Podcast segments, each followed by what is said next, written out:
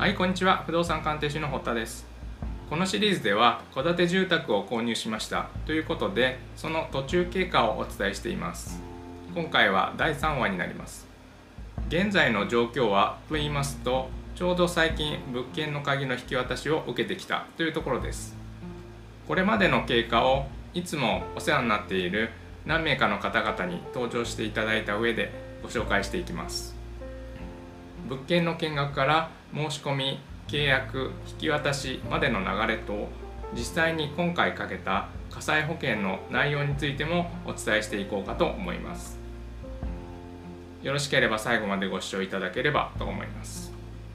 まずこの物件を見学した後とても気に入ったので買えたらいいなと思っていました。不動産仲介業者の方を通して売り主さんと若干の金額交渉を行いました。そしてお互いに納得のいく金額でまとまったので正式に私の方から買い付けの申し込みを入れました。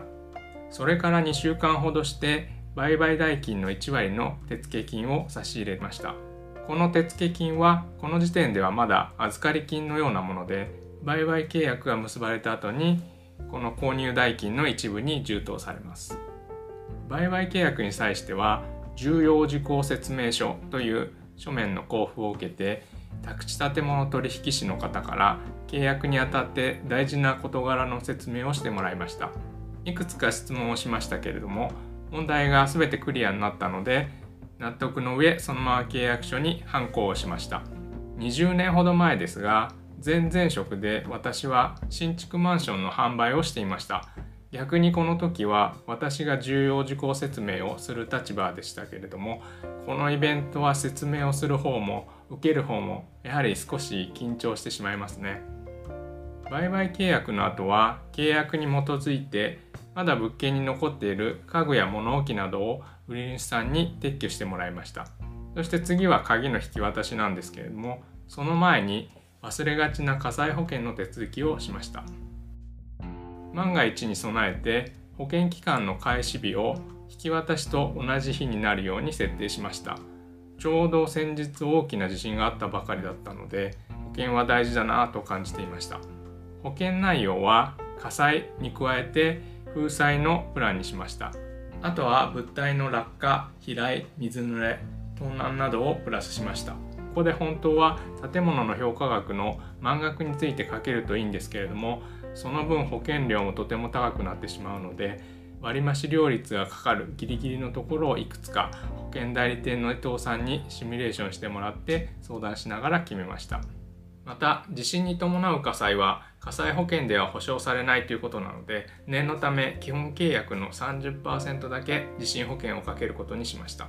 一方で水災については悩むところですが物件の場所が海抜が低いところではないので毒薬はつけないことにしました。保険の難しいところは保証が手厚ければ手厚いほどいいんですけれども収益目線で考えた場合そういうわけにはいかないっていう点です。保険料を大手の保険会社と比較したところ全然金額が違っていたので今回は中堅の保険会社を選ぶことにしました。そして期間は年払いより割安になる5年契約を選びました。これで年間の保険料はだいたい2万円を切る水準になりました。保険の後はいよいよ物件の引き渡しということで先日鍵の引き渡しを受けてきました。私のメインバンクとなっている銀行の多治見支店で決済場所の会議室を借りて手続きを行ってきました。当日の出席者は売り主さん売り主さん側の仲介会社司法書士さん飼い主側の仲介会社と飼い主である私の5名です。この手続きでは本人確認残代金の入金確認固定資産税の生産などを行います。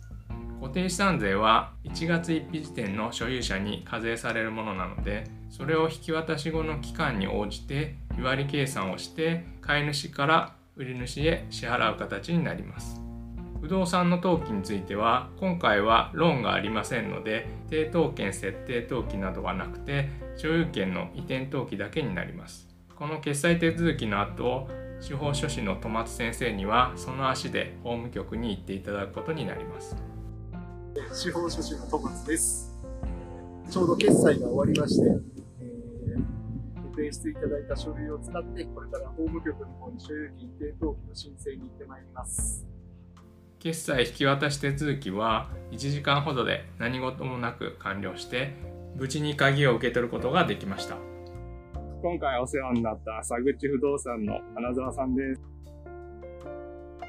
今今今日終わりましたので、えーこれからリノベーション、リフォームしていただきますので、あの、素敵な物件になることを楽しみにしております。また何かがございましたらよろしくお願いいたします。